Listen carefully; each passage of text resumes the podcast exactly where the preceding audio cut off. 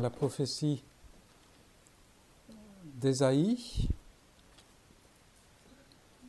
La semaine dernière, nous avons vu euh, un passage dans les premiers versets.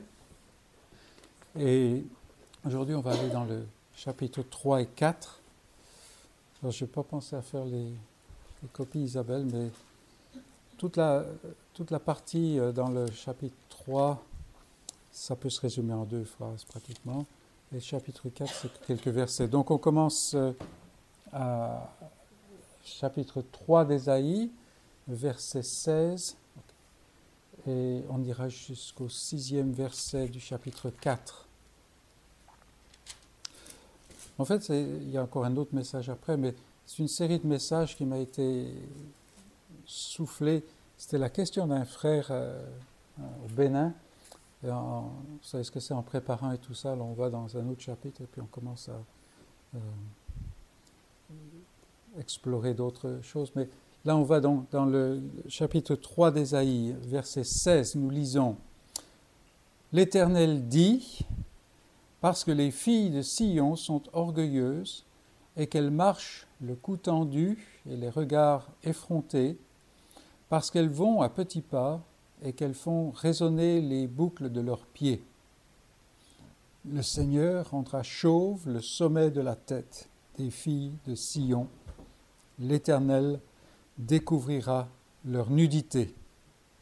En ce jour, le Seigneur ôtera les boucles qui servent d'ornement à leurs pieds, et les filets, et les croissants, les pendants d'oreilles, les bracelets et les voiles, les diadèmes, les chaînettes des pieds et les ceintures, les boîtes à parfum et les amulettes, les bagues et les anneaux du nez, les vêtements précieux et les larges tuniques, les manteaux et les gypsières, les miroirs et les chemises fines, les turbans et les surtouts légers. Au lieu du parfum, il y aura de l'infection. Au lieu de ceinture, corde. Au lieu de cheveux bouclés, une tête chauve ou rasée. Au lieu d'un large manteau, un sac étroit. Une marque flétrissante au lieu de beauté. Tes hommes tomberont sous le glaive et tes héros dans le combat. Les portes de Sion gémiront et seront dans le deuil. Dépouillés, elle s'assiera par terre. Et sept femmes se saisiront en ce jour, et saisiront en ce jour un seul homme, et diront, Nous mangerons notre pain, et nous nous vêtirons de nos habits. Fais-nous seulement porter ton nom. Enlève notre opprobre. En ce temps-là, le germe de l'Éternel aura de la magnificence et de la gloire et le fruit du pays aura de l'éclat et de la beauté pour les réchappés d'Israël. Et les restes de Sion, les restes de Jérusalem seront appelés saints. Quiconque à Jérusalem sera inscrit parmi les vivants. Après que le Seigneur aura lavé les ordures des filles de Sion et purifié Jérusalem du sang qui est au milieu d'elle par le souffle de la justice et par le souffle de la destruction. L'Éternel établira sur toute l'étendue de la montagne de Sion et sur ses lieux d'assemblée une nuée fumante pendant le jour et un feu de flamme éclatante pendant la nuit, car tout ce qui est glorieux sera mis à couvert. Il y aura un abri pour donner de l'ombre contre la chaleur du jour pour servir de refuge et d'asile contre l'orage et la pluie. Et c'est la parole de Dieu. Et aujourd'hui, on veut considérer le germe de l'Éternel. À partir du verset 2, chapitre 4, le germe de l'Éternel. Donc aujourd'hui, on regarde un passage qui est un peu long, mais comme j'ai dit, toute la partie euh, du chapitre 3, pratiquement, peut se résumer en deux ou trois phrases, euh, peut-être à la manière moderne. Mais le chapitre est long, mais les leçons qu'il contient sont assez simples. Elles sont très simples en fait pour Isaïe. Et il nous faut un petit peu de contexte historique afin de voir clairement ce que dit l'Éternel là au travers de son prophète. Alors, nous sommes dans le royaume de Juda, et plus précisément à Jérusalem. Le royaume unifié d'Israël a été très glorieux sous David et Salomon. C'est une chose qu'on oublie peut-être euh, de garder à l'esprit, c'est qu'en fait le royaume unifié d'Israël a eu euh, une vie assez courte. Parce que même pendant sept années, ou c'est huit années, sept années je crois de, du règne de David, le royaume n'était pas encore unifié. Ça n'est que quand il est venu de Hébron à Jérusalem. Et puis après la disparition de Salomon, le, royaume ne sera plus jamais unifié. Il sera même complètement, enfin une grande partie sera complètement détruite. Donc, voilà que sous David et Salomon, le royaume euh, unifié a été glorieux. il occupait en fait un, territoire énorme pour l'époque, beaucoup plus qu'on peut imaginer maintenant. Et puis, en raison du péché de Salomon, le royaume s'est divisé. Alors bien sûr, le péché de Salomon était emblématique de l'état du peuple. Alors l'état du peuple n'était pas un état de, complète débauche à l'époque de Salomon. Salomon s'est laissé prendre, mais le peuple était encore, disons qu'il vivait sur le, reste de sa gloire passée. Mais par ça, on voit que tout ce qui vient de l'homme, tout ce qui est donné à l'homme, périclite, se dégrade. Ça, c'est un principe euh, tout à fait euh, universel dans, la création, mais en particulier avec l'homme. Donc le royaume est divisé.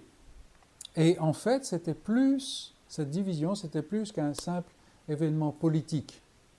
On a euh, aujourd'hui la, division, certaines divisions dans l'Union européenne, des bruits de division même maintenant. Hein. Mais ça, c'est simplement politique, sociétal. Mais là, c'est plus que cela, parce que toute une partie d'Israël se sépare, non pas du sud, mais du temple et du roi davidique, à qui a été donnée l'alliance. C'est ça vraiment le, péché de, Jéroboam. Souvent dans l'Ancien Testament, si vous lisez euh, les chroniques des rois ou, les livres des rois, vous, verrez que tel roi euh, a été mauvais, il a fait les, les mêmes péchés que Jéroboam. C'était quoi? En fait, c'était cette séparation de l'alliance. Donc c'est très important. Hein, tout, est encore situé autour de la capitale, Jérusalem. Alors, le, royaume du Sud, euh, par lui-même, n'était pas bien mieux. Hein. En fait, il est arrivé au même point, un point assez, euh, assez fondamentalement mauvais. Mais c'était cette séparation de l'alliance. De l'alliance. Et donc, à partir de ce moment-là, toute une ligne de rois se succède au nord comme au sud. Et souvent, ce sont de mauvais rois. Enfin, souvent, ce ne sont même pas des rois du tout. Il y en a qui euh, règnent euh, toute la longueur de trois mois. Il y en a même un, c'est un mois. Mais voilà, ce ne sont pas des bons rois pour la plupart. Mais voici que au temps d'Ésaïe, il y a plusieurs rois qui sont bons dans le royaume du Sud, c'est-à-dire ils suivent les préceptes de l'Éternel.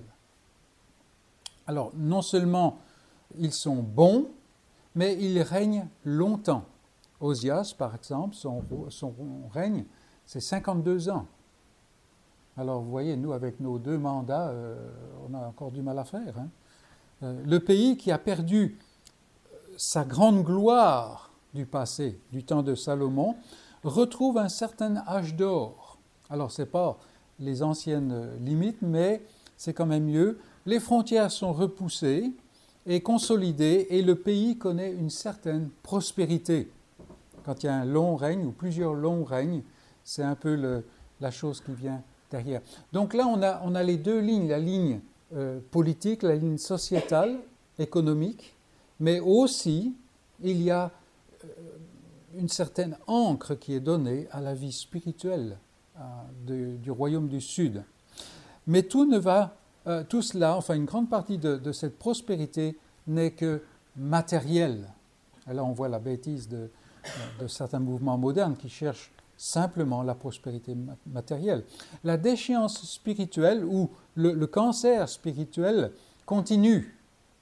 Et même quand le roi qui accède au trône est bon, comme Osias, hein, nous lisons euh, seulement les hauts lieux ne disparurent point. Et on, voit ça plusieurs fois. Sédécias, par exemple, est un autre. Euh, qu'est-ce que ça veut dire? Ça veut dire que le roi qui est bon ne peut pas toucher le cœur du peuple. Il y a toujours euh, ce culte euh, de la fertilité, par exemple. Hein, c'est ça les hauts lieux, en gros. Hein, bon, il y a un peu plus que ça. on voit que c'est exactement la même chose dans le Nouveau Testament. Comment, le culte de Diane, c'était la même chose de la fertilité. Donc les hauts lieux ne disparurent point. Le roi suivait l'Éternel mais cela ne touche pas le cœur de la nation. Alors, on a déjà euh, ici euh, des leçons fondamentales, et, je veux m'y arrêter un, petit moment, vous me connaissez. Hein. Euh, ce ne sont pas les réformes des hommes qui vont assurer le paradis sur terre, qui vont amener la perfection de l'Église. Jamais. Seul le dessein de Dieu, l'œuvre de l'Esprit sur la parole de Dieu et dans le cœur et le retour de Jésus-Christ feront cela. Le royaume de Dieu sur terre ne sera pas avant cela. Alors, c'est important euh, de dire cela parce qu'il y a toujours dans le cœur humain, ça c'est quelque chose qui est fait, c'est ce désir de voir le royaume de Dieu, c'est-à-dire la perfection du salut en termes euh, terrestres en termes charnels, avant la transformation. Donc ça, c'est une chimère, c'est une illusion. Vous avez certainement entendu dire, les gens, si seulement on pouvait toucher tout le monde dans le pays, avoir une chaîne de prière, faire de grandes campagnes d'évangélisation, toucher le cœur des dirigeants, la victoire serait remportée. Ça, ça nous a duré. Ça a été la, comment, la, fin, la, déchéance de la réforme en France au, XVIe, XVIIe siècle. Et, c'est encore l'appauvrissement de, l'Église française aujourd'hui. Voilà, on va faire ça. Et je me rappelle entendre ce, monsieur euh, rempli de sincérité erronée euh, qui me disait euh, Voilà, ce matin j'étais là et je voyais la ville de Chalon devant moi et j'ai prié que Chalon devienne chrétien ou chrétienne. Euh, et je n'ai pas pu m'empêcher de penser que ça, c'était vraiment une perte de temps. Ah non, prier pour Chalon, c'était bon. Prier pour la ville, c'est bon. Mais s'attendre à ce que la ville devienne chrétienne. Le problème, c'est que pendant la nuit, il y, a, des petits pécheurs qui naissent. Et le travail est à refaire le lendemain matin. Non, ça n'est pas, ça c'est une illusion, ça n'est pas possible. Et, il, est, très possible que nous ayons en nous-mêmes euh, ce, désir. Alors ne le nions pas, ne le cachons pas, c'est un désir qui est tout à fait naturel, mais il ne se réalisera pas avant la venue du Seigneur. Alors c'était assez bien les lectures qu'on a faites, et certains des cantiques d'ailleurs. Hein. Non, ça ne viendra pas ainsi. On l'a peut-être pensé, peut-être on le pense, mais sachons que ça n'est pas possible. De quelle victoire est-ce qu'on parle? Est-ce qu'on a oublié le dessein de Dieu? Est-ce que dans nos plans, en suivant nos désirs, nous allons dépasser le dessein de Dieu Et ça, c'est une chose qui est très importante, surtout dans ces jours de petites choses pour nous n'est-ce pas? Oui, allons toucher les semblables, nos semblables, avec l'Évangile. Évangélisons, portons la parole, partageons la parole, soyons une odeur de vie, oui. Prions davantage. ça, c'est pas difficile à faire. Euh, faisons entendre notre voix, oui, euh, et, que notre vie soit un témoignage. il est certain que tout chrétien a besoin de plus de zèle dans sa vie. C'est mon problème avec les gens qui grandissent dans la sanctification. Ils semblent devenir meilleurs. Et moi, vraiment, ça me, ça me décourage. Mais n'oublions jamais que seuls ceux que Dieu a aimés de toute éternité viendront à lui. La nation, quant à elle, sera tout aussi loin du salut que jamais. Les boucs ne viendront jamais au salut. Jamais. Alors ça peut nous sembler dur dans, nos, euh, notre période de, de mollesse, mais c'est la vérité. Mais c'est la victoire dont parle la Bible. C'est-à-dire que Christ, au dernier jour, présentera devant son Père une épouse sans tache, ni ride, ni rien de semblable. Elle sera parfaite, le dessein de Dieu. Mais pas plus. Il n'est jamais dit qu'il présentera une épouse qui est grasse, qui a du surplus, qui a des bourrelets. Non, non, non. Elle sera parfaite. Et assurons-nous d'être en Christ. C'est tout simplement cela. Et qu'est-ce que ça veut dire? Cela veut dire que je, sois, par mon statut, accepté dans la grâce, par Dieu, en Christ, mais aussi, que mon message et que ma vie soient en Christ. C'est-à-dire que Christ soit le centre et de mon message et de ma vie. Et ce n'est pas, euh, vous le savez, simplement un slogan ni un système. Non, loin de là. Donc, bien que l'abondance matérielle soit là en Israël, bien que la stabilité politique soit là en Israël, la gloire était partie. Et le peuple se vautrait dans le péché, ou tout au moins à l'époque d'Ésaïe, il y avait à la fois une partie du peuple qui se vautrait dans le péché, mais aussi euh, le reste du peuple qui simplement s'occupait de sa vie terrestre. Mais la situation était loin d'être bonne. vous avez vu dans le, dans le passage, on va voir un peu plus loin. Et en fait, on peut suggérer que c'est une image très exacte de notre société aujourd'hui. Et malheureusement, malheureusement, c'est une image très exacte de la vie de l'Église en général. Encore aujourd'hui. Il n'y a, pas vraiment de choses nouvelles. Vous avez vu dans les, descriptions des, ornements des dames en Israël.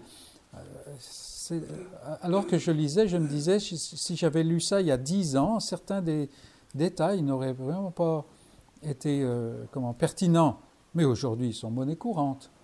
Monnaie courante. C'est bizarre. Donc ici, nous allons voir maintenant un état de la situation. C'est important. Regardez quelle est la situation. On a vu le, comment, le contexte israélite. Maintenant, on va voir un état de la situation, le jugement de Dieu, la solution de l'homme et finalement la solution de Dieu. Donc c'est assez simple. Hein.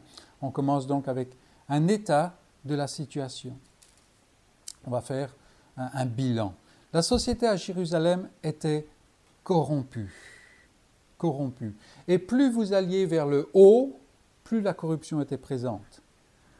Ce n'est pas vraiment étranger comme situation. Les sphères dirigeantes vivaient à la fois dans la corruption, dans le luxe et dans l'oppression. Et souvent les trois choses vont ensemble, que ce soit dans le monde, dans la société, ou dans le monde religieux. Si on va dans le, chapitre 28 d'Ésaïe, 28 d'Ésaïe, on, on, voit une description du royaume du Nord, mais elle aurait très bien pu s'appliquer à Juda et Jérusalem aussi. Regardez au verset 1 la situation, et, et ne manque pas d'humour. Malheur à la couronne superbe des ivrognes d'Éphraïm à la fleur fanée qui fait l'éclat de sa parure sur la cime de la fertile vallée de ceux qui s'énivrent. Vous voyez, il parle de Samarie là, mais Jérusalem, elle était quelques années plus loin, c'est tout. Regardez au verset 7 et 8, par exemple. Mais eux aussi, les, les responsables là, hein, euh, eux aussi, ils chancellent dans le vin, et les boissons fortes leur donnent des vertiges. Sacrificateurs et prophètes chancellent dans les boissons fortes. Ils sont dominés par le vin, ils ont des vertiges à cause des boissons fortes. Ils chancellent en prophétisant. Ils vacillent en rendant justice, la justice. Toutes les tables sont pleines de vomissements d'ordures. Il n'y a plus de place. Voilà la situation. Et rappelons-nous une chose, c'est que Ésaïe n'est pas n'importe qui. C'est peut-être le grand prophète évangélique, mais c'est surtout quelqu'un qui était de race royale. Donc, les palais, pour lui, c'était un peu son environnement. Il était prophète, mais il était de race royale. Donc, il savait de quoi il parlait. Et déjà, le, prophète avait fait quelques constats. Regardez au verset, au chapitre 1, verset 15. Quand vous étendez vos mains, je détourne de, vous mes yeux. Quand vous multipliez les prières, je n'écoute pas. Pourquoi? Vos mains sont pleines de sang. Verset 21. Euh, quoi donc? La cité fidèle est devenue une prostituée. Elle était remplie d'équité, la justice y habitait, et maintenant il y a des assassins. Voilà Jérusalem. Ça, c'est un genre d'instantané de, de Jérusalem. Verset 23. Tes chefs sont rebelles et complices des voleurs. Tous aiment les présents et courent après les récompenses. Ils ne font pas le droit, droit à l'orphelin, et la cause de la veuve ne vient pas jusqu'à eux. Vous voyez, ça ne gagne pas. Ça gagne pas. Telle est la situation de Jérusalem. Et quand on va au chapitre 3, juste avant notre passage, versets 12, 12 à 15, regardez. Mon peuple a pour oppresseur des enfants, et des femmes dominent sur lui. Qu'est-ce que ça veut dire là? Ce n'est pas de la misogynie, c'est simplement que la sagesse de l'expérience, de, l'âge, n'est plus là. On pense au fils de Salomon, par exemple. Mon peuple, ceux qui te conduisent t'égarent, et ils corrompent la voie dans laquelle tu marches. L'Éternel se présente pour plaider, il est debout pour juger les peuples. L'Éternel entre en jugement avec les anciens de son peuple et avec ses chefs. Vous avez, regardez, vous avez brouté la vigne. La dépouille du pauvre est dans vos maisons. De quel droit foulez-vous mon peuple et écrasez-vous la face des pauvres dit le Seigneur, l'Éternel des armées. Donc voilà la situation qui est à, Jérusalem même, l'endroit, la, la, ville du grand roi. Euh, et avant qu'on fasse un, parallèle direct avec les situations politiques de, notre pays ou d'autres pays, de notre société actuelle, et il y a pas mal de, de parallèles, rappelons-nous que le prophète ici parle de Judas. Il parle du peuple choisi de Dieu dans l'ancienne alliance. Alors, effectivement, c'était un royaume, mais c'était le royaume choisi par euh, Dieu. Et il y a certainement beaucoup de corruption et d'orgueil et d'oppression dans les cercles politiques du monde entier. dans certaines parties du monde, c'est peut-être plus évident, c'est moins raffiné, moins enrobé de, belles paroles, mais ici le prophète parle du peuple de l'Alliance et le parallèle serait plus juste s'il était tiré avec le monde religieux, avec l'Église en général, l'Église en général, qui est loin d'être ce qu'elle devrait être. Et aujourd'hui, si par exemple on fait un enseignement sur l'Église, il y a, toute une partie qu'il faut qu'on présente sur qu'est-ce que l'Église universelle et l'Église visible. Parce que, pourquoi? Parce que la situation est déplorable. Déplorable. Que dit le prophète sur la situation? Alors, il se focalise dans ce passage sur les femmes de Jérusalem et il montre combien la déchéance s'est installée. Au verset 12, il a déjà dit Des femmes dominent sur lui. Alors maintenant, il décrit l'attitude des femmes. Rappelons-nous que dans la société, les sociétés sémites de l'époque, tout passait par les hommes. Alors on peut raconter tout ce qu'on veut, c'était un fait. euh, par exemple, toutes les généalogies se déclinent selon l'homme. Quelquefois, il va y avoir la mention, euh, selon un acte particulier de Dieu, d'une femme. Mais la plupart sont des hommes. Voilà. Mais ici, des femmes dominent sur lui. Il y a quelque chose qui ne va pas dans la société à, à cette époque-là. Et maintenant, il décrit l'attitude des femmes. Et qu'est-ce qu'on y voit? Verset 16, l'orgueil. Regardez. Parce que les filles de Sion sont orgueilleuses. On y voit la préciosité, l'indécence. Verset 16, tout autant. Elles marchent le cou tendu et les regards effrontés, parce qu'elles vont à petits pas, qu'elles font résonner les boucles de leurs pieds. Alors ça nous fait peut-être un peu rire, mais on peut, assez facilement imaginer. Ces femmes, elles, vivent comme si la, vie leur appartient. On voit aussi la futilité, car voyez toute la liste des ornements et des effets, versets 20, euh, 18 à 23. Alors on ne va pas les reprendre, mais tous ces, tous ces effets qu'elles ont, tous ces ornements, cela nous, nous, nous, indique que toutes ces choses-là passent. Or, c'était la principale pensée des femmes de Jérusalem qui étaient en position de domination. Il y a même ici des soupçons de débauche. Comment est-ce qu'on voit ça? Verset 25, je ne sais pas si vous avez remarqué, il est dit, Tes hommes tomberont sous le glaive. Et ça peut nous indiquer que la femme ne se contente plus de son mari. la société est complètement adonnée au luxe et à la gratification personnelle. Et, c'est ça en fait, tout tourne autour de moi et de mon ressenti. Vous voyez comme c'est très actuel en fait, ou comme notre modernité est très ancienne. C'est peut-être plus une façon plus frappante de, le, dire. Non, c'est très, c'est très actuel, c'est vraiment pertinent pour nous. Et, c'est intéressant de faire le lien avec la rébellion. La rébellion du péché, ça n'est pas quand euh, les meurtres se, produisent à, chaque coin de rue. Ça, c'est une expression outrée de ça. Mais par exemple, quand euh, Jésus lui-même veut, en une phrase, résumer quel était l'état de la société impie du temps de Noé, là où le, le péché régnait, n'est-ce pas? Qu'est-ce qu'il dit? Euh, les gens donnent en mariage ils se marient, ils mangent, ils boivent. Et, vous voyez, en fait, ce qu'on fait naturellement. Mais là, c'est devenu un art et c'est tout autour de la gratification personnelle. C'est tout au niveau du ressenti. Il n'y a plus de réflexion. Voilà, c'est exactement la même situation que nous avons ici. La gratification personnelle. Et n'est-ce pas ce qu'on voit dans le sein de l'Église? Et je parle en général ici. Il est possible qu'actuellement on vive un, genre de regain d'intérêt spirituel. Et il nous faut prier qu'il ne soit pas détourné par la chair. Mais l'état général, c'est quoi? La gratification personnelle, ce fait d'être adonné au luxe, c'est-à-dire au surplus.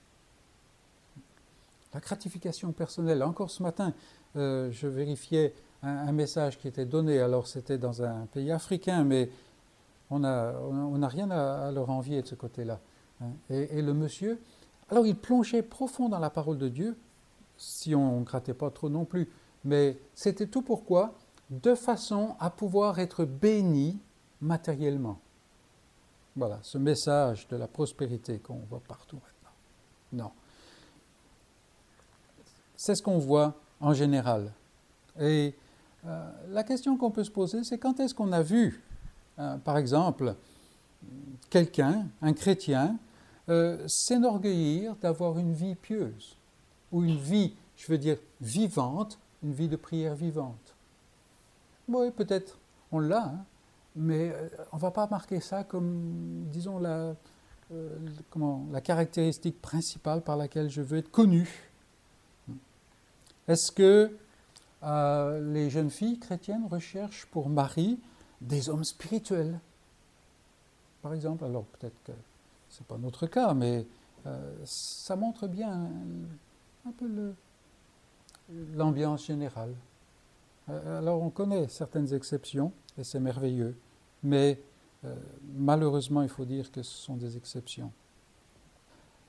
Alors, avant de jeter la pierre à Madame, parce que là, Ésaïe s'en prend aux dames de Jérusalem, il faut qu'on réfléchisse aux, hommes. Et l'état de fait qu'on voit à Jérusalem à ce moment-là, parmi les hommes, c'est parce que les hommes, euh, parmi les femmes, c'est parce que les hommes ne tiennent pas leur rôle. Ils sont trop occupés à pratiquer l'injustice au dehors pour s'occuper de diriger et le foyer et la nation et l'Église, le royaume davidique. Ils sont adonnés à l'alcool et les boissons fortes. Ils ont abdiqué leurs responsabilités. Et c'est ainsi que la chose se présente. Et ils ont, par ailleurs, ils traitent les choses précieuses que Dieu leur donne comme des choses communes. Le culte, la justice, la femme que Dieu leur a donnée. Ils considèrent tout ça comme des choses communes. On donne la justice, mais ce qui est important, c'est plutôt le pot de vin. On va faire le culte, mais le culte est ennuyeux. Et on se dépêche de faire le culte euh, à l'époque pour aller boire les boissons fortes, si on lit Ésaïe 28. Voyez? Et si on lit d'autres passages, euh, le culte devient précepte sur précepte. Ennuyeux, barbant, le service de Dieu, voyez. Hein? et, on s'aperçoit que ben, ce n'est pas, une situation qui est morte avec la génération de cette époque-là. Ne nous en, soyons pas surpris de voir les, euh, comment, les eaux polluées de la rébellion qui, qui touchent tout. N'en soyons pas surpris car la nature humaine est désespérément tordue. Et on le sait, mais on ne le met pas assez en, pratique avec la, en, prise directe avec la réalité dans dans notre... On se surprend de voir le mal. Or, si on était véritablement enseigné bibliquement, c'est-à-dire si on était en prise directe avec cet enseignement biblique, on devrait se surprendre de voir du bien. Même chez le croyant le plus âgé, le plus assidu, la, la corruption ne fait que l'entraîner vers le bas, cette nature humaine ne fait que l'entraîner vers le bas, loin de Dieu et de ses voies. Et c'est sans cesse que Dieu doit ramener les choses. Nous allons le voir dans un moment. Ici, les filles de Sion qui auraient dû manifester une humilité pleine de gratitude parce que Dieu les avait rachetées de la vaine manière de, la vie, de vivre héritée de leurs parents. Et elles manifestaient au lieu de cela de l'orgueil et de la vanité, du rien, du néant. C'est ça le mot vanité. Voilà ce qu'on trouve. Et ce sont les filles de Sion. Les conducteurs qui auraient dû mener l'adoration de l'Éternel dans la gratitude, ils étaient occupés à égarer le peuple, à dépouiller le, le pauvre, à fouler les démunis. La situation à Jérusalem n'était pas brillante et on peut dire seulement trop souvent qu'il est le cas, que c'est le cas avec les églises il y a une telle ignorance, un tel illettrisme biblique que c'est obligé d'arriver. Mais ne jetons pas la pierre aux autres, regardons à nous-mêmes, et même au niveau personnel. Au niveau personnel, nous devons reconnaître, si le Seigneur nous donne la grâce d'avoir des yeux et des oreilles, nous devons reconnaître qu'il n'en est pas de nous comme il devrait en être. Comme disait l'ancien serviteur de Dieu, je ne suis plus ce que, j'étais, mais je ne suis pas ce que je devrais être. Donc, un état de la situation, vous voyez, c'est pas rose, hein, c'est même assez déprimant. Maintenant, en deuxième lieu, on, va, on regarde le jugement de Dieu. Et d'un certain côté, on, on, arrive dans quelque chose qui est encore plus horrible, mais pas tout à fait. Pas tout à fait. Donc, telle était la situation, et Dieu ne va pas rester les bras croisés, parce que c'est son peuple c'est son peuple. Il ne le peut pas. Et cette vérité nous dévoile une merveille. Savons-nous que l'honneur de Dieu est intimement lié à, nous-mêmes, croyants, et à la manière dont nous vivons? Alors, ce n'est pas que Dieu est lié par nous. Non, non. Il a intimement lié son honneur à son peuple et à la manière de vivre de son peuple. Ça, c'est la vérité. Et c'est pour ça que même un système doctrinal parfait qui donne toute la place à la grâce souveraine de Dieu n'est pas biblique s'il n'enseigne pas que cela se vit dans le concret et chaque jour. Tout son dessein de salut vise la manifestation de sa gloire et une grande partie de cela vient par le fait que son peuple racheté trouve tout son bonheur en lui. Vous voyez, une transformation. Or, cela est impossible si ce peuple se vautre dans le péché. Si ce peuple est obnubilé simplement par les choses terrestres, ça n'est pas possible. Et donc quand cela devient la norme, Dieu doit intervenir. Non pas parce que nous ne vivons pas comme il faut, mais parce que son honneur est en jeu. Parce que la manifestation de son honneur est en jeu. Voyez Alors, c'est pour ça que je dis, euh, d'un certain côté, on va entrer maintenant, on, va regarder, mais euh, le Seigneur va faire des choses terribles quand on pense à, Jérusalem, Juda et Israël et tout ça. Et il fait souvent des choses horribles. Il amène des persécutions terribles à son peuple. Mais c'est une lueur d'espoir. Dieu vient donc en justice. Il châtie son peuple. Et en Hébreu 12, dans le Nouveau Testament, nous voyons, nous voyons que ce châtiment en lui-même, c'est une marque de filiation pour le croyant. C'est le bâtard, c'est l'illégitime qui n'a pas de problème. Dans le châtiment, Dieu opère la purification qui amène son enfant à la gloire et à le glorifier. C'est ainsi qu'il le sèvre de, de la chair, de, de, ce monde. L'incroyant aussi subit le jugement et le châtiment de Dieu. Mais Dieu n'agit pas dans la grâce pour celui-ci. Et si vous allez en, Malachie, on n'a pas le temps pour ça, vous verrez que euh, la, grande chaleur, le soleil qui se lève, euh, d'un certain côté, il réjouit les uns, mais il, euh, comment, il est comme un terrible jugement pour les autres. Malachi est fantastique de ce côté-là pour montrer ça. Ici, il est intéressant de voir que le jugement de Dieu est calculé exactement pour purifier son peuple. Les filles de Sion sont-elles accoutrées de toutes sortes d'attraits et de coiffures? Ce qu'on voit au verset 17. Les parfums étaient-ils devenus une richesse à Jérusalem? Verset 24. Oui, Dieu purifie son peuple, il le raffine, même quand il vient dans le jugement, le châtiment. Voilà que maintenant, la fille de Sion va être dénudée, ça c'est la honte à l'époque. Elle va être chauve, enfin elle va être rasée. En France, on sait ce que ça veut dire. Et euh, ils, vont porter le, sac. Et ils vont être dans le dénuement total. Et n'est-ce pas, mes amis, ce, ce fait que Dieu purifie son peuple en le châtiant, n'est-ce pas pour nous une raison de plus pour le louer, pour l'aimer et nous attacher à lui? Parce que, comme Hébreu le remarque, le processus n'est pas plaisant. Le châtiment de Dieu est très douloureux. Il est terrible. Mais, mais, quand on porte les regards euh, sur le Seigneur, quand on est exercé par ce châtiment, alors il produit un fruit paisible de justice. Le jugement donc est terrible, extrêmement pénible. La, fille de Sion, si hautaine et orgueilleuse, elle est terriblement humiliée. Les conducteurs si infidèles sont détruits et finalement ils disparaissent. Les portes de Sion sont dans le deuil.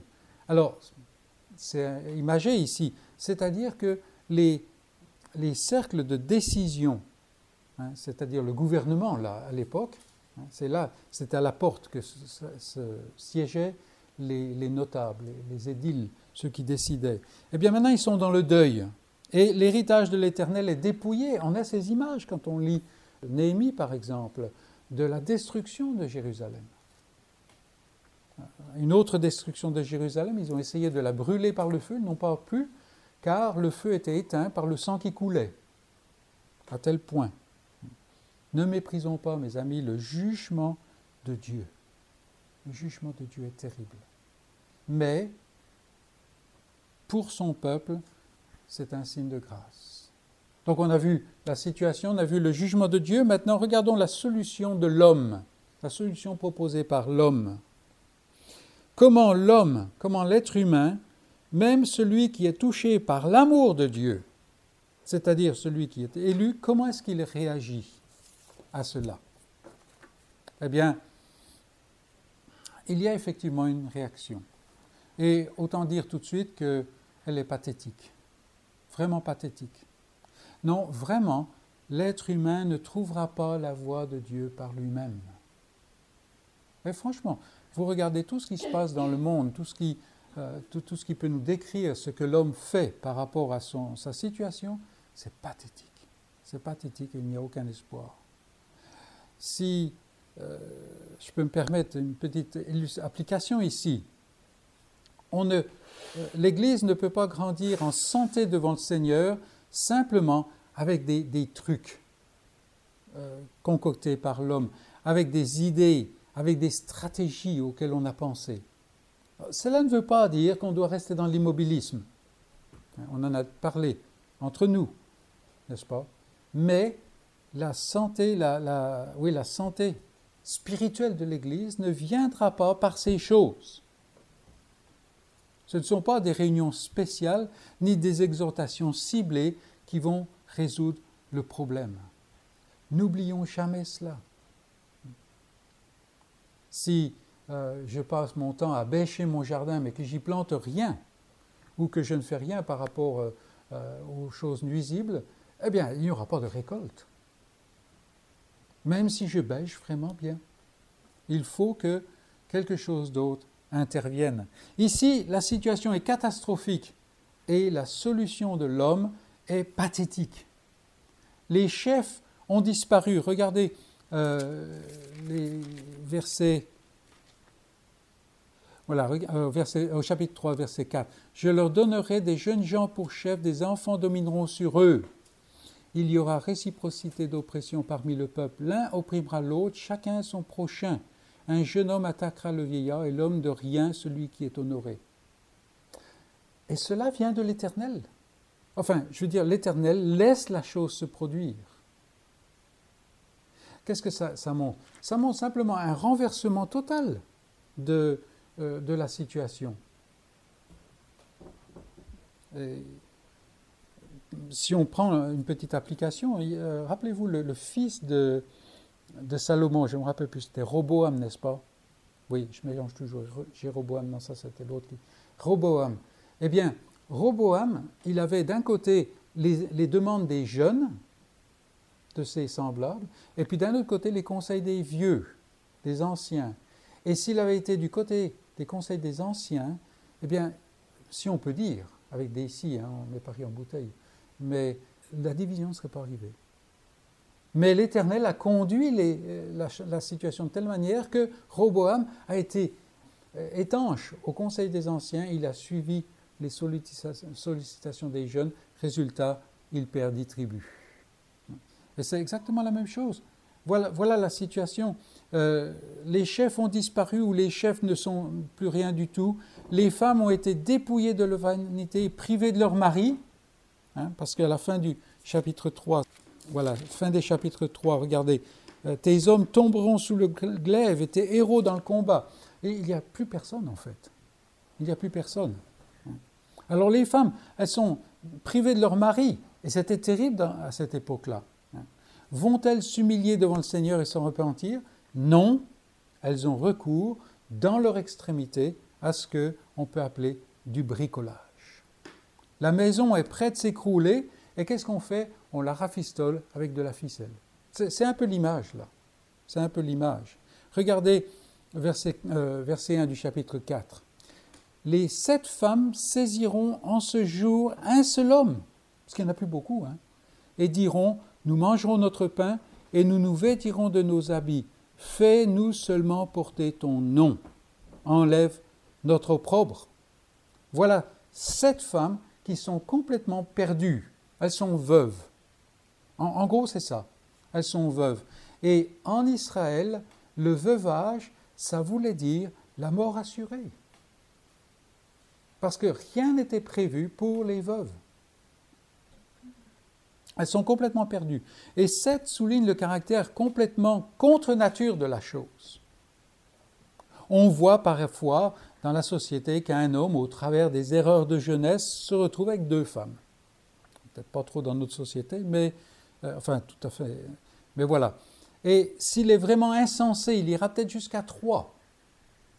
Alors, euh, j'en connaissais un, et c'est peut-être un avertissement pour, pour, moi, parce que le pauvre homme est mort, très jeune. Ça tue. Hein?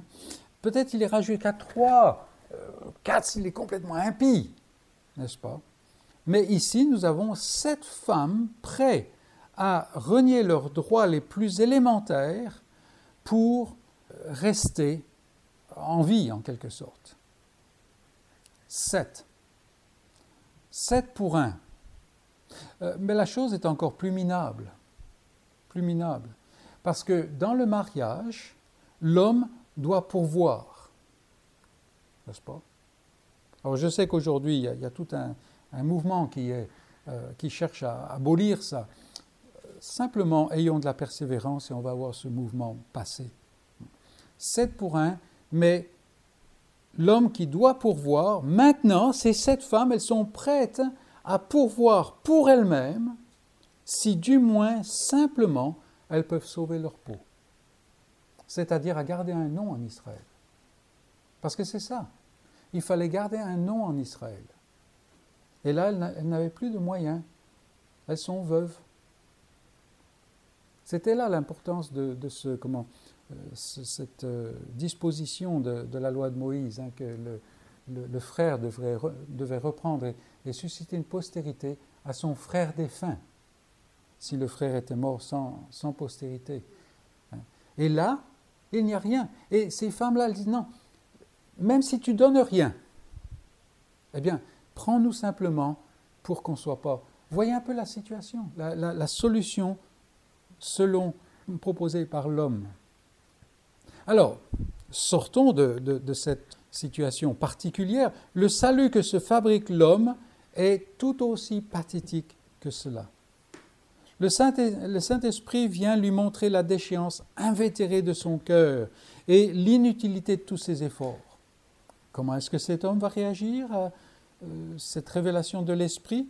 Il s'empresse de faire plus d'efforts, qui sont bien sûr inutiles, pour améliorer ce qui est inaméliorable. Je ne sais pas si le mot existe, mais vous me comprenez. N'est-ce pas une image saisissante de la révolte du cœur humain devant l'homme? Est-ce que j'en suis au même point que, ces femmes qui viennent vers ce pauvre gars, cette femme, et qui lui disent Enlève notre Mais il en est incapable. Il ne peut même pas enlever son propre opprobre. Non. Mes amis, si on a encore recours à des solutions humaines, tant pour notre salut que pour notre vie de croyant, alors on est dans une, on est dans une impasse. Et le plus vite on fait demi-tour, le mieux ça vaut. Nos efforts ne, ne, nous, ne nous satisfont même pas. Comment est-ce qu'ils vont satisfaire Dieu? Et, si on peut appliquer, euh, bon, vous les adolescents, je vais vous parler franchement. Hein. Vous voyez ce que, les, que plus anciens ont fait. Et franchement, ce n'est pas toujours beau, ce n'est pas toujours reluisant, ce n'est pas selon la perfection que, qui, est encore toute, vivante à l'intérieur du cœur de l'adolescent. Alors on va faire mieux, on va faire différemment. Mais tout ça ne sert à rien. Pourquoi? Parce que c'est basé sur la même fragilité que ce qu'on a pu bâtir qui est loin de la perfection. Donc c'est là qu'il faut réfléchir et qu'il faut faire attention. Bien entendu, le temps de découverte de l'état d'adulte, c'est un moment qui est difficile. Et on cherche et on est rempli d'idéalisme. Mais ça n'arrive nulle part. Et je vous le livre tout franchement. Ça n'arrive nulle part. Parce que si ça devait arriver quelque part, quelqu'un l'aurait découvert avant nous. Or, ça ne se passe pas. Où est-ce qu'on vient? Et c'est la sagesse d'Isaac qui est remarquée dans la Bible. Isaac n'était plus tout jeune, mais quand même il était jeune par rapport à son père. Eh bien, quand il est revenu en Israël, qu'est-ce qu'il a fait? Il a creusé de nouveau les anciens puits. Il est allé à la vraie source, ce que nous allons voir dans un moment. voyez. Parce que la solution qui vient de l'homme ne peut pas atteindre le niveau attendu de Dieu et ne peut pas satisfaire. Ce n'est pas possible. Est-ce que c'est une situation de désespoir alors? La situation est certes désespérée. Et le malheur de l'être humain, par lui-même, c'est qu'il ne voit pas ce désespoir. Mais il y a un espoir, car nous sommes en train d'examiner la parole de Dieu, du Dieu de grâce, qui se plaît à sauver. Et c'est pour ça que maintenant se tourne de la solution de l'homme, solution proposée par l'homme, à la solution de Dieu. À la solution de Dieu. Et c'est toute la, fin de notre passage là. Dieu intervient en jugement et il a une solution. Il a une solution. Alors, le croyant le sait, mais le croyant souvent ne le vit pas ou pas pleinement. Donc, il nous faut continuer à réfléchir à ces choses-là et à être enseigné. Nous sommes en présence du Dieu de l'Évangile, d'un Dieu qui est rédempteur. Ça, c'est, la gloire suprême de Christ. Il est glorieux en tant que Fils, mais si on peut parler d'une manière humaine, il est plus glorieux en tant que Rédempteur. Et il y a une solution, une solution merveilleuse. Examinons-la. Premièrement, elle n'a rien à faire avec l'homme. L'homme n'est pas acteur dans la solution de Dieu. Il ne la fabrique pas. Et on a déjà une parabole de cela au moment juste après la chute. Vous vous rappelez la confrontation entre Dieu, l'homme et Satan. Et la, première promesse de l'Évangile est donnée, Jean 3, euh, Genèse 3.15, elle n'est pas donnée à l'homme. L'homme est spectateur. L'homme et sa femme sont spectateurs. Il ne, parle même plus là. Elle est donnée à Satan. C'est une promesse de, sa déconfiture. Hein. Donc elle n'a rien à faire avec l'homme. Et, l'homme lui-même ne la demande pas. Il veut la perfection, il veut son idéal, mais il le veut dans ses propres termes. Ce qui montre son manque d'idéal, ce qui montre sa déchéance, voyez. La, vraie solution, c'est la solution de l'éternel. Regardez, en ces temps-là, le germe de l'éternel et ainsi de suite. Et on, se rappelle tous ces passages, on les a euh, notés euh, précédemment, ces, passages où il parle de l'alliance. Je, je, je, je bâtirai mon Église. Donc, elle n'a rien à faire avec l'homme en tant qu'acteur. Elle vient en ce temps-là, verset 22, en ce temps-là, c'est-à-dire quand tout espoir a disparu au sein de cette situation catastrophique et face à ces solutions stériles et pathétiques, rien ne peut venir, alors Dieu entre en scène. Dieu entre en scène. Parce que s'il ne le faisait pas dans une solution désespérée, l'homme arriverait à tordre même sa solution. On le voit dans les milieux religieux, n'est-ce pas? Non. Qu'est-ce qu'on peut dire de cette solution de Dieu? C'est une solution qui est remplie de vie. Alors comment est-ce qu'on voit ça? Eh bien, c'est cette expression, le germe de l'éternel. Le germe, c'est cette petite graine. Alors, ça peut se traduire aussi par la plante. La plante. C'est quelque chose qui a la vie en soi. Hein, la petite graine, euh, l'autre jour, j'ai planté, enfin, j'ai semé des petites graines Bon, est-ce qu'elles viendront? Je ne sais pas. Des petites graines d'une plante un peu rare et tout ça. Et alors, c'est tout mort, c'est tout. Et ça fait des années que c'était dans mon tiroir, je ne trouvais pas le moment et tout ça. Voilà. Alors, j'espère, pourquoi? Parce que normalement, il y a la vie dans ce germe. Et, voilà pourquoi ici la parole de Dieu appelle ce sauveur, cette solution que Dieu envoie, le germe. Il ne vient pas de l'homme, c'est le germe de l'éternel. Et on retrouve la même expression en Zacharie chapitre 6. Alors ça vaut le coup de, lire ce chapitre, c'est un merveilleux chapitre. C'est-à-dire, c'est celui qui a la vie en lui-même. Alors les hommes regardent, euh, Ésaïe 52, 53, vous voyez, euh, on le regarde et on l'estime comme rien du tout. On s'est détourné de lui. Il n'a pas de beauté, il n'a aucune apparence, mais il a la vie en lui-même. Celui qui meurt sur la croix, c'est le prince de la vie. N'oublions jamais cela. N'oublions jamais cela. La solution de Dieu, c'est une solution qui est glorieuse. Pourquoi? Parce que elle restaure les dégâts du péché. Oh, elle va même au-delà en fait.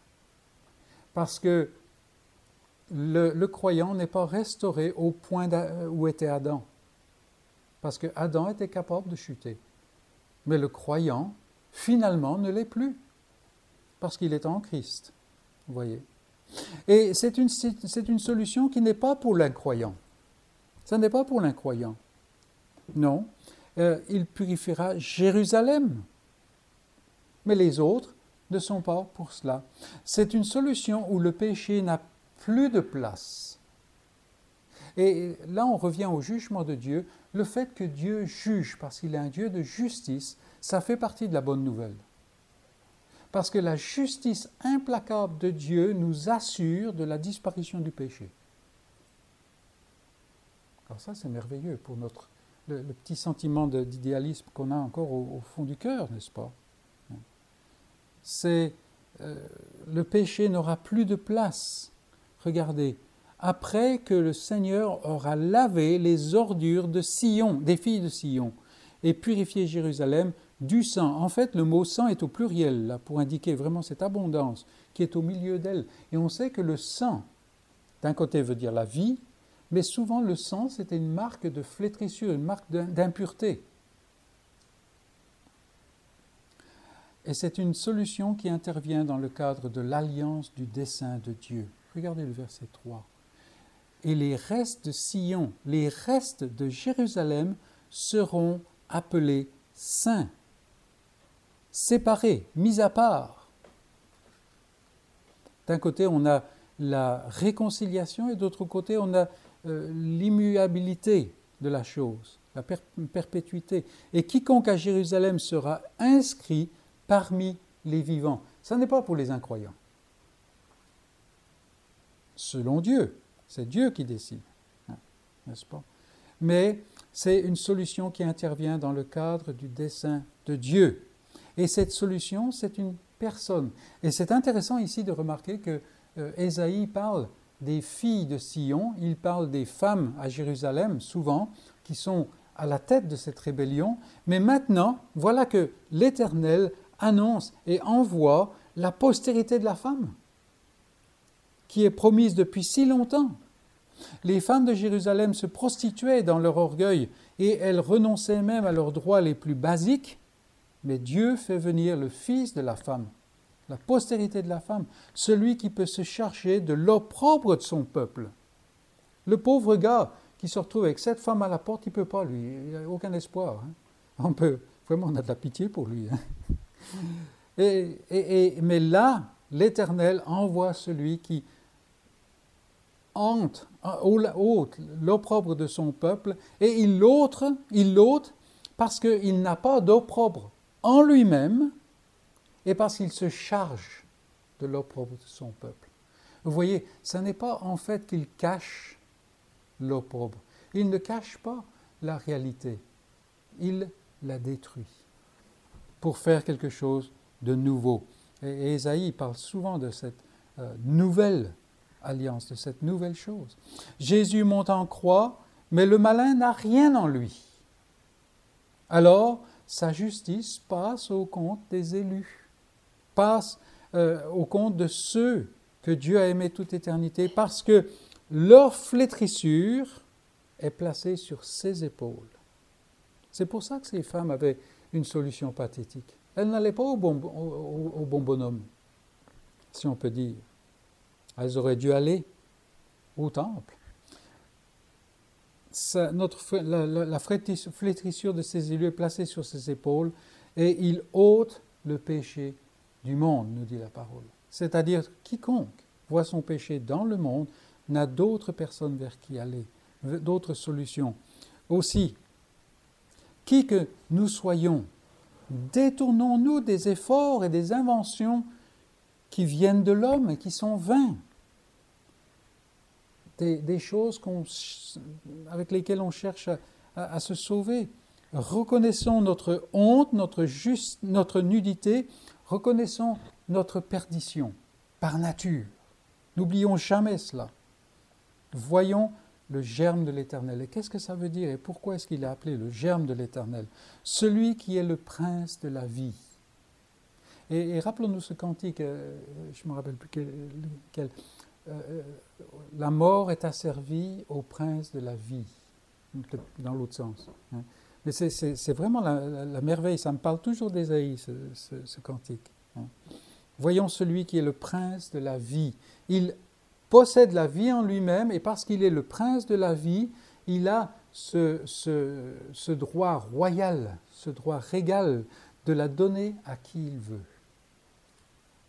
C'est à lui que Dieu a confié les clés de la mort. Donc venons à lui, et venons encore, et venons toujours, parce qu'il est un abri et un refuge. Regardez le verset 6. Il y aura un abri pour donner de l'ombre contre la chaleur du jour, pour servir de refuge et d'asile contre l'orage et la pluie. Exactement ce dont on a besoin. Mais est-ce que vous avez remarqué le verset 5 C'est dans le cadre de l'alliance et dans le cadre de ce que Dieu a déjà fait. Qu'est-ce que ça Pourquoi est-ce que Ésaïe parle de la, nuée fumante pendant le jour que l'Éternel établira, et un feu de flamme, éclatante pendant la nuit? Mais il montre exactement ce qu'il a fait pendant les errances du peuple dans le, dans le désert. Le peuple était errant, allant de la servitude à la rédemption, à la, terre promise, et il était accompagné, il était guidé, il était protégé par une colonne de feu le jour une colonne de nuit le, jour et de feu la nuit, n'est-ce pas? Enfin bon, vous savez de quoi je parle. Hein. Et Ésaïe nous, montre qu'en en fait, dans la nouvelle alliance, celui qui est envoyé est exactement la même chose. Ou ce qui était représenté à cette époque-là, c'était Christ. C'était Christ. Tellement d'images de Christ. Alors, mes amis, plaçons-nous sous la protection, sous la direction sous l'union et la gloire de ce germe de l'éternel, de Christ. Et que Dieu soit glorifié. Amen.